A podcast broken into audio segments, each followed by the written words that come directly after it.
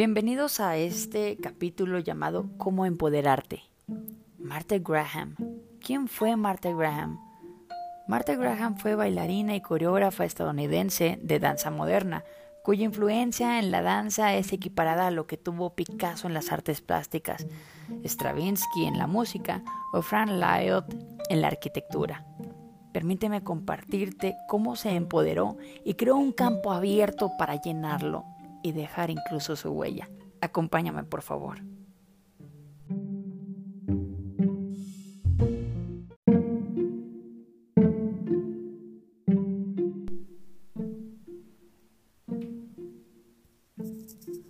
El padre de Marta, el doctor George Graham, en el año de 1890 fue uno de los pioneros en el tratamiento de enfermedades mentales.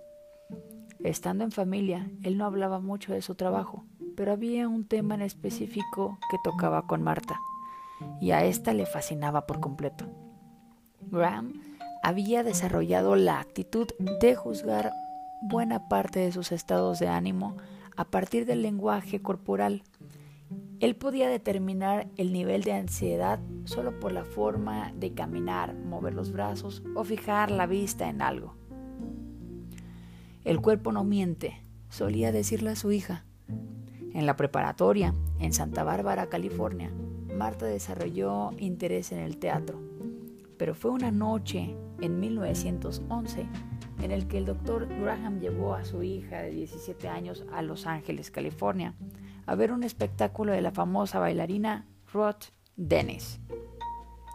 A partir de ese momento, ella ya no pudo dejar de pensar en ser bailarina influida por su parte, le intrigaba la capacidad de expresar emociones sin palabras, estrictamente con el movimiento del cuerpo.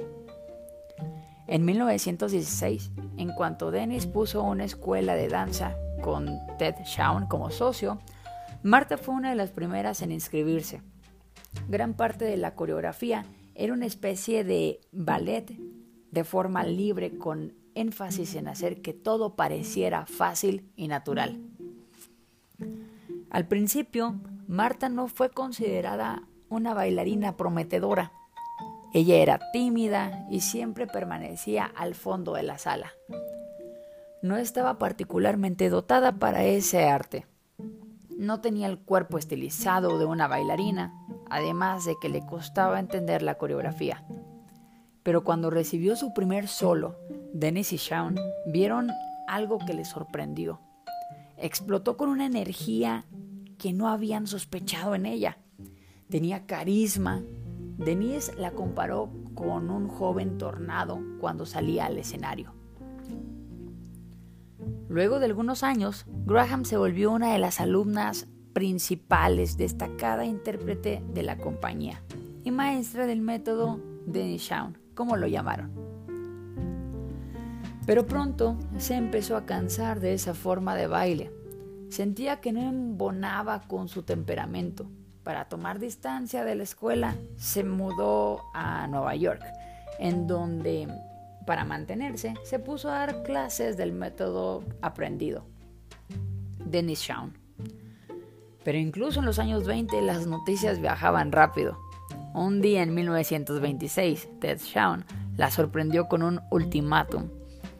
Tendría que pagar 500 dólares por el derecho a enseñar los ejercicios y el material que aprendió con ellos. Para ella, esto precipitó una especie de crisis, ya que tenía 32 años y había dejado de ser joven para la carrera de danza. Apenas si contaba con 50 dólares a su nombre en una cuenta bancaria lo cual quería decir que nunca podría pagarle aunque ella quisiera hacerlo. Para ganar dinero extra, ya había tratado de trabajar en espectáculos de danza popular en Broadway y, y los aborrecía, jurando no volver a hacerlo jamás. Pero mientras ella pensaba en sus opciones, una idea no dejaba de asediarla. Siempre había imaginado en su mente un tipo de danza que no existía en el mundo, pero que apelaba a sus más profundos deseos. Lo mismo como ejecutante que como espectadora.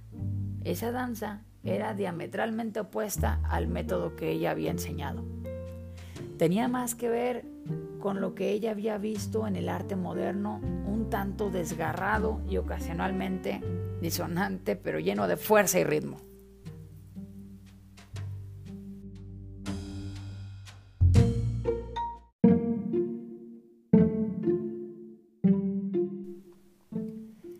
Una forma dancística y visceral. Mientras ella lo imaginaba, no dejaba de pensar en su padre y sus conversaciones acerca del cuerpo y del lenguaje de todos los animales que expresan mediante sus movimientos. La danza que ella visualizaba era rigurosa, basada en un nuevo tipo de disciplina, en absoluto libre y espontánea. Tendría su propio vocabulario.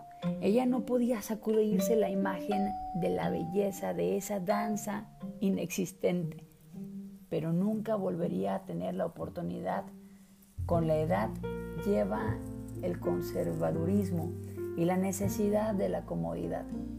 Para crear lo que no estaba ahí, tendría que iniciar su propia escuela y compañía de danza, acumulando ella misma la técnica y disciplina. Para mantenerse, ella tendría que dar clases enseñando los nuevos movimientos de baile que estaba en trance de crear. Eso implicaría un grave riesgo, y el dinero sería un problema constante. Pero su desesperación por crear lo que imaginaba le impulsaría a vencer cualquier obstáculo. Semanas después de aquel ultimátum, Marta dio el primer paso. Rentó un estudio y para mostrar a sus alumnos que lo que aprenderían era un nuevo tipo de danza, cubrió todas las paredes con lonas y a diferencia de otros estudios de danza, el suyo no tendría espejos. Los bailarines tendrían que concentrarse intensamente en lo que ella les enseñaba y aprender a corregirse sintiendo el movimiento de su cuerpo y no fijándose en sus imágenes. Al principio de este proyecto, todo parecía más bien imposible. Ella tenía pocos estudiantes, apenas lo suficientes para pagar la renta. A menudo ellos tenían que esperar que ella inventara lentamente un nuevo movimiento o ejercicio y luego practicar juntos y pulirlo. Algunas primeras actuaciones, aunque torpes, lograron atraer más reclutas eficientes para que Marta pudiera pensar en crear una pequeña compañía. De este grupo, ella exigía la máxima disciplina, creaban un lenguaje nuevo y tenían que trabajar mucho. Semana a semana, ella acumulaba un conjunto de ejercicios que darían más control a los bailarines. Junto a una mecánica de movimientos totalmente nueva, ella y sus reclutas pasarían un año entero trabajando y perfeccionando una técnica nueva y simple, hasta convertirla en su segunda naturaleza fue poner énfasis en el torso, lo que llamaba la casa de la verdad pélvica. Este sería el centro de atención, no la cara y los brazos que volvían la danza demasiado romántica. Gran parte de lo que la estimulaba en primera fase era el deseo de crear algo que jamás se había visto en el escenario. En aquellos años, la danza occidental, por ejemplo, era un tabú que los bailarines cayeran al piso y ella decidió invertir esto creando una nueva secuencia de caídas controladas en las que el bailarín se fundía con el suelo y descendiera siempre con extrema lentitud. Marta llevó más lejos este concepto, usando el suelo como un espacio en el que el bailarín pudiera moverse como una serpiente enrollada. Marta decidió diseñar y coser su propio vestuario y esos, esos trajes, a menudo hechos con materiales elásticos, convertían a los bailarines en figuras casi abstractas, acentuando sus drásticos movimientos.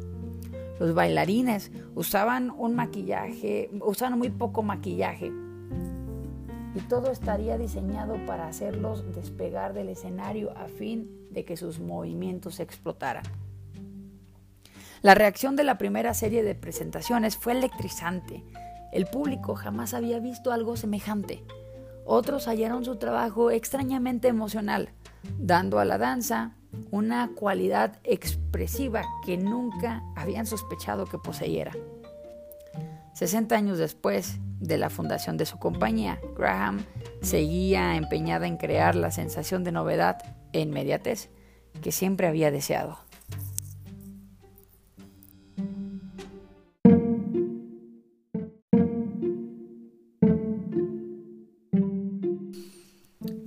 Conclusiones.